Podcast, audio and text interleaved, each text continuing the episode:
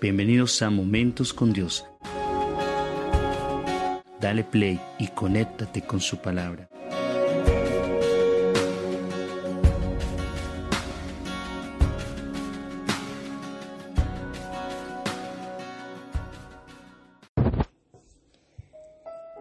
Buenas noches, amada iglesia. Quiero compartir con ustedes hoy un tiempo de devocional. Tengo el privilegio de hoy compartir con ustedes un poco de la palabra de Dios y voy a pedirles que inclinen sus, su rostro y cierren sus ojos y vamos a orar. Padre, te damos gracias por tu fidelidad para con nosotros. Te damos gracias, Señor, porque has guardado nuestras vidas, las vidas de nuestras familias. Te damos gracias, Señor, porque tu amor es eterno. Te damos gracias porque somos tus hijos y nos amas y nos disciplinas también. Te damos gracias por los momentos de dificultad, también por los momentos de alegría. Te damos gracias, Señor, porque en nuestras casas todavía estamos unidos, juntos y reflexionando sobre lo que tú has dicho en tu palabra. Hoy te pedimos perdón, Señor, por nuestra maldad. Te pedimos, Señor, que tú vayas quitando la basura que hay en nuestro corazón para que nuestro corazón sea acepto a ti, Señor, para que nuestro corazón sea conforme al tuyo. Y hoy, Señor, quiero pedirte que la palabra que se va a dar hoy, Espíritu Santo de Dios, llegue a cada quien como tú dispongas que llegue. Y te doy las gracias por todo lo que has hecho y por todo lo que estás haciendo y por todo lo que harás, porque eso dice tu palabra. Gracias porque podemos reunirnos como familia y como iglesia a través de estos medios. Y te pedimos que hoy hables a nuestros corazones. En el nombre de Jesús. Amén y amén. La lectura de hoy tiene que ver con Lucas en el capítulo 16, en los versículos 8 al 9.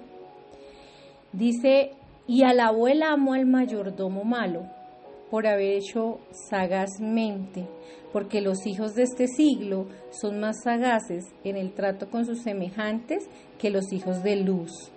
Y yo os digo, ganad amigos por medio de las riquezas injustas, para que cuando éstas falten, os reciban en las moradas eternas. Amén. La invitación para nosotros como ministerio, como iglesia, es realizar inversiones espirituales con el dinero que Dios ha puesto en nuestras manos. Los hombres del mundo usan el dinero para ganarse el favor de aquellos que les representan algún beneficio personal.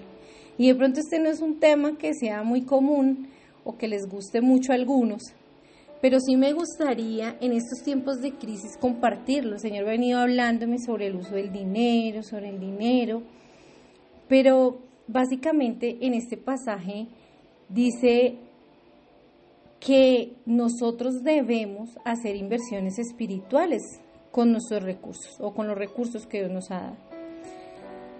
En la política, en la vida comercial, en la vida del espectáculo, en todas las actividades que se realizan prácticamente debajo del sol, a este mayordomo infiel, nuestro Señor nos lo presenta como la ilustración de la sagacidad que tuvo para ganarse el favor de algunos de manera ilícita, usando los recursos de su amo. Para nosotros el dinero, más allá de su valor material, debe tener un carácter espiritual, Dios nos da el dinero para que lo administremos. Somos simples mayordomos. El Señor dijo que deberíamos acumular tesoros en el cielo. Es decir, que tendremos que ser sabios en la forma de utilizar el dinero. Las riquezas son un medio, deben ser utilizadas y no convertirse en un fin, porque nosotros, iglesia, no debemos ser utilizados por ellas o estar al servicio de ellas. Somos hombres y mujeres generosos que usamos de ese don dado por Dios para invertir en qué? en la predicación del mensaje, en la predicación del Evangelio. Nuestras ofrendas voluntarias para la obra del Señor nunca deben ser olvidadas.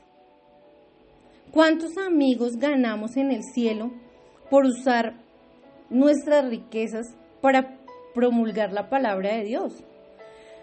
Muchos nos reconocerán diciendo, este hombre o esta mujer nos obsequiaron una Biblia o nos llevaron un mercado o sencillamente me dieron de tomar o de comer o me visitaron en la cárcel o me hicieron una consignación en un tiempo de dificultad, no sé cuál sea su ofrenda o, la forma en la que usted haga las cosas para el Señor.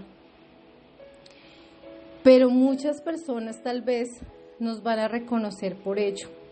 Y eso también lo hizo el Señor Jesucristo. El Señor Jesucristo también eh, daba el pan también. Él no solamente daba la palabra, él también ayudaba a las personas con sus recursos. Y nosotros somos mayordomos de los bienes materiales y responsables ante Dios sobre cómo utilizamos esos recursos. Sus bienes, Dios nos hará responsables por el uso impropio de los bienes materiales que nos da. Entonces quiero hacerte una pregunta. ¿Estamos usando el dinero para que la palabra de Dios pueda alcanzar a aquellos que la necesitan? Por ello el dinero es un asunto de índole espiritual.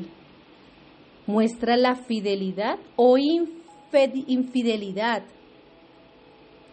con que se obra delante de Dios.